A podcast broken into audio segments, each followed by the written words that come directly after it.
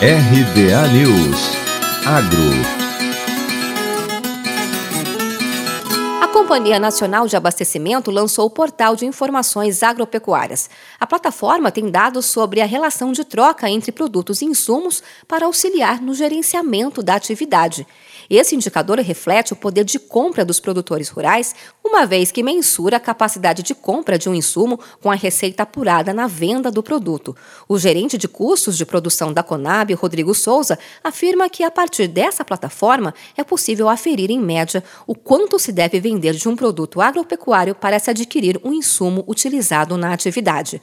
Essa é uma das maneiras possíveis para se conseguir medir a sustentabilidade do produtor nessa atividade. É possível possível também consultar a relação de troca de algodão em pluma, arroz, feijão, milho, soja e trigo. Juntos, esses produtos representam cerca de 98% da produção de grãos. Neste primeiro momento, o indicador contempla uma praça representativa de cada grão analisado. No entanto, segundo a Conab, novos produtos e novas praças podem ser adicionados. Com relação aos insumos, é possível encontrar o termo de troca entre produtos como fertilizantes, tratores e colheitadeiras. Nos campos de busca, é possível selecionar a cultura, em que estado e município é produzida, o tipo de insumo usado e se tem gráficos com as comparações. Também é possível encontrar informações sobre custos de produção, abastecimento, agricultura familiar, armazenagem logística, mercado, hortigranjeiro, preços mínimos, produção agrícola, análises de mercado, séries históricas, entre outras. O portal pode ser acessado no site portaldeinformações.conab.gov.br.